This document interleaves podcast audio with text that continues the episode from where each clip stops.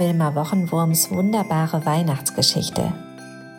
Eine Adventsgeschichte in 24 Teilen von Susanne Bohne. Heute Teil 2. Warum grummelt der Yeti?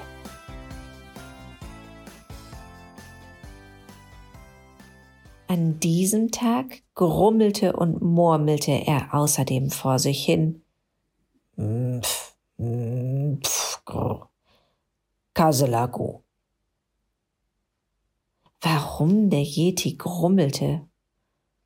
Nun, bald war Weihnachten und glaub es oder nicht, aber selbst der Yeti liebte es, seine Höhle mit Sternen und Lichtern zu dekorieren, ein paar Schneeflockenplätzchen auf seinem Lagerfeuergrill zu backen und Weihnachtslieder zu singen.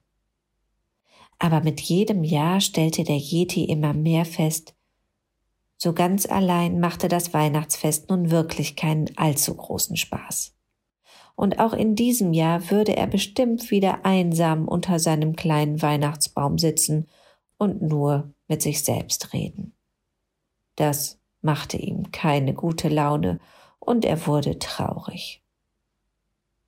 Kaslagu, murmelte der Yeti noch einmal.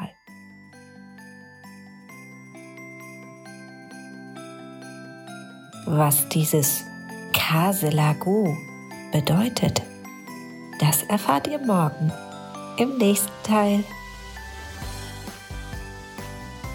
Wilma Wochenwurms wunderbare neue Weihnachtsgeschichte ist als Büchlein mit farbigen Illustrationen und vielen Seiten zum Mitmachen im Handel erhältlich.